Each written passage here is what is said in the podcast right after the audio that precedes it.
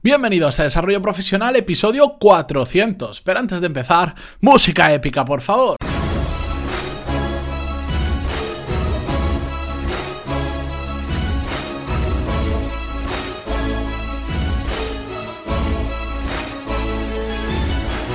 Muy buenos días a todos y bienvenidos al episodio 400 de Desarrollo Profesional, el podcast donde hablamos sobre todas las técnicas, habilidades, estrategias y trucos necesarios para mejorar cada día en nuestro trabajo. Episodio 400. Se dice rápido, pero como ya lo he dicho otras veces, se tarda mucho en llegar ahí. Después calcularé cuántas horas he grabado para simplemente por curiosidad a lo largo de 400 episodios, pero madre mía casi dos años de podcast. El mes que viene, dentro de un mes y medio más o menos, cumplimos dos años. Ya, no sé, igual hago algo diferente, os cuento algo. No lo sé cómo lo voy a hacer, pero algo diferente haremos. Pero bueno, a lo que vamos, porque hoy vamos a hablar sobre gestión y liderazgo de equipos. Y para ello, más que contaros alguna teoría, algún experimento o algo similar, simplemente quiero contaros una historia que pude ver la semana pasada, que pude vivir casi en persona.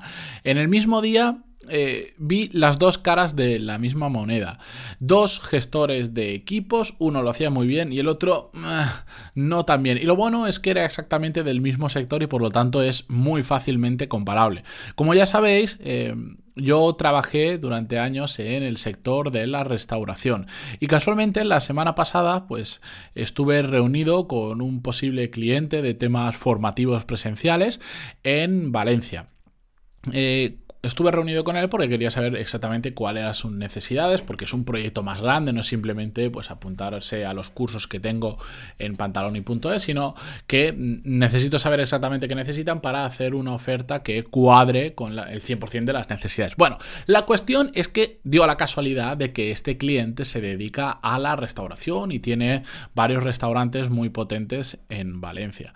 Y mientras estaba reunido con él, eh, lo hicimos en el propio restaurante porque si me tenía que mostrar algo de cómo funcionaba del equipo, de lo que necesitaba, de cualquier cosa, lo podíamos ver en el sitio y aprovechamos para comer juntos.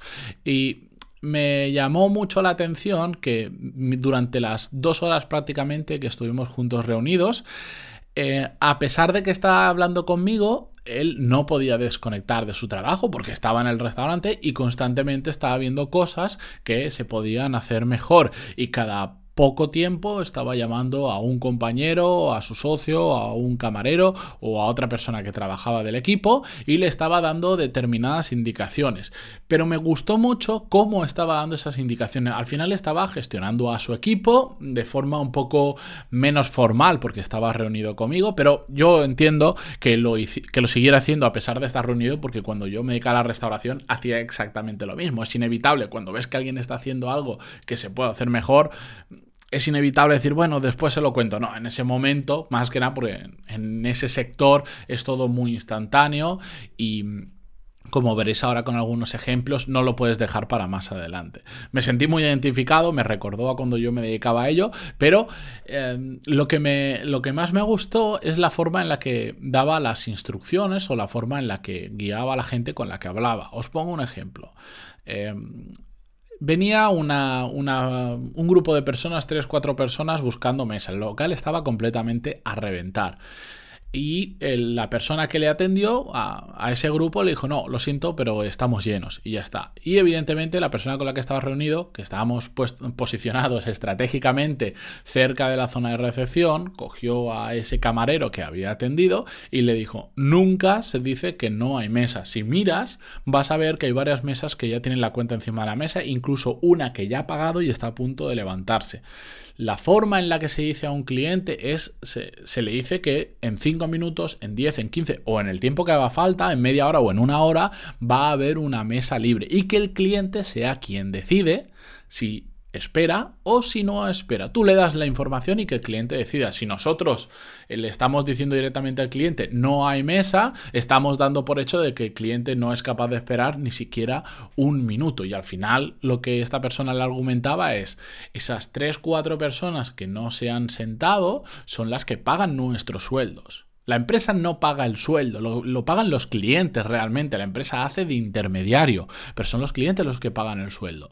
Bien, como esta instrucción que le dio y que le estaba enseñando cómo quiere él que se hagan las cosas en su negocio, estuvo dando muchas a lo largo de las dos horas que yo estuve dando con él. De hecho, me sorprendió porque parecía que tenía incluso ojos en la nuca, veía cosas que me sorprendía hasta cómo era capaz de ver eso sin ni siquiera estando incluso hasta de espaldas. Pero bueno, cuando uno es profesional de lo que hace, pues tiene esa capacidad de ver donde otras personas no lo ven. Y yo ahora que ya he salido de esa industria, pues ya voy perdiendo ese hilo que tenía anteriormente o esa capacidad. Y sobre todo porque yo mi trabajo tampoco era estar en el restaurante.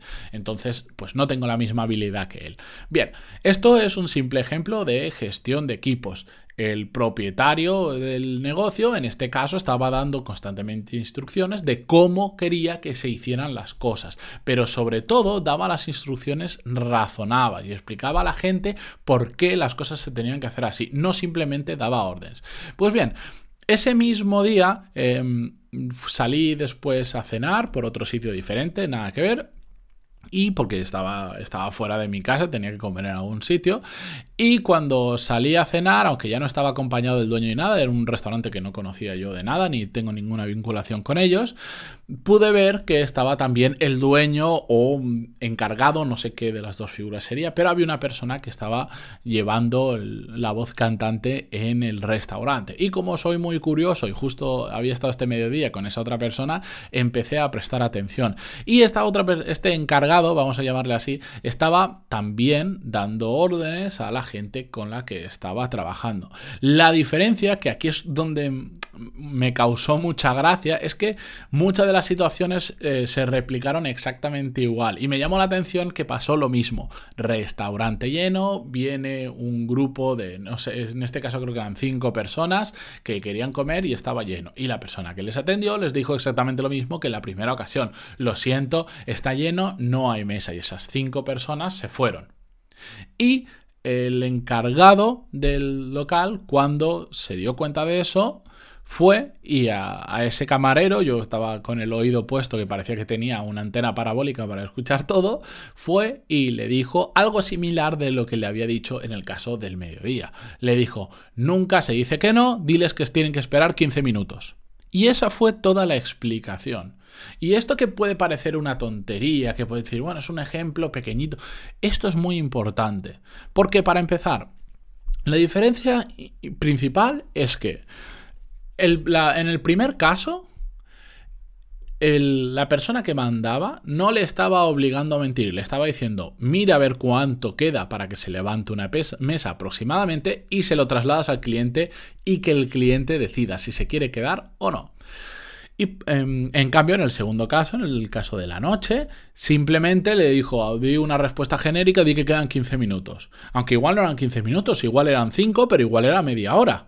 Pero le dijo, tú di que quedan 15 minutos y que se esperen ahí, que cuando se quede una mesa libre, que se sienten. Para empezar, ya estás formando, ya estás enseñando a, tu equipo a que se puede mentir con tal de ganar esos clientes. Ya, ya hay, hay algo que a mí por lo menos ya me suena raro, porque si tú estás enseñando a tu equipo que se puede mentir, hoy le mienten al cliente, pero mañana te van a estar mintiendo a ti o le van a estar mintiendo a alguno de sus compañeros. Al final estás instaurando en que la mentira para algunas ocasiones es válida. Bien, y segundo punto, si os fijáis en el primer caso del mediodía, no solo le dijo averigua cuánto tardan y díselo, trasládaselo y que el cliente tome la decisión, sino que después le explicó por qué es importante que las cosas se hagan así, que es cuando le dijo, esas tres o cuatro personas que ahora se acaban de ir por la puerta, son las personas que te pagan el sueldo, a ti, a tus compañeros y a mí, no es la empresa. Y se lo explicó muy claramente y lo entendió perfectamente. Probablemente después haya que repetirlo muchas veces, pero está dando una razón poderosa para que entiendan por qué es importante hacer las cosas. En cambio, en el segundo ejemplo simplemente no le dijo nada de eso. Tú dile que quedan 15 minutos y ya está. Esa persona que recibe la orden, aparte de lo que hemos dicho que está, está aprendiendo a mentir o está viendo que la mentira es aceptada en esa empresa, tampoco tiene por qué entender por qué hacer eso. E, es un razonamiento muy lógico. Todos sabemos que cada cliente que deja de sentarse en una mesa es dinero que deja de ganar la empresa y por lo tanto dinero que sirve para pagar, entre muchas otras cosas, los sueldos, la luz, el agua, el alquiler, el producto, la, la, la. ¿De acuerdo? Pero no, no tiene por qué entender eso. Parece muy obvio, pero os puedo asegurar que la gente eso no lo entiende. De hecho, yo en la restauración lo he visto. a los clientes se les, entre comillas, se les, deja ir sin total problema porque la gente no entiende. La gente cree que la empresa le paga el sueldo y son los clientes los que pagan el sueldo. La empresa es una mera intermediaria. Si no hay clientes, hay algún día que la empresa ya no va a poder pagar los sueldos y va a tener que despedir a gente o incluso cerrar.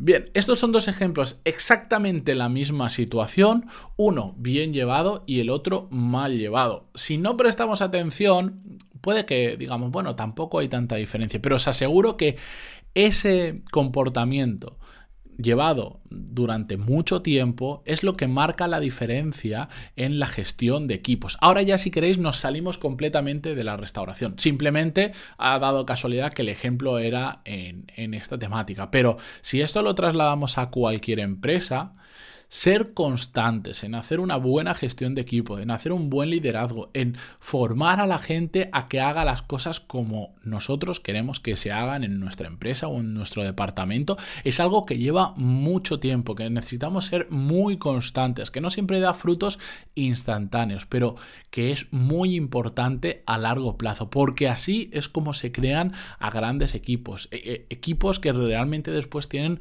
muy buenos resultados. La segunda forma la que vimos el ejemplo por la noche, es la forma fácil de hacer las cosas, es la forma de no calentarte, es decir, esto lo haces así y punto, y ya está pero a corto plazo te puede, bueno, pues te puedes ahorrar un rato en tener que explicar cosas, pero a medio y a largo plazo no va a funcionar. Para empezar, porque no estás haciendo que la gente entienda el porqué de las cosas y más adelante pueda tomar sus propias decisiones entendiendo el porqué, y para continuar, porque encima estás instaurando, en este caso era el, el, poder de la mentira como algo que se puede utilizar.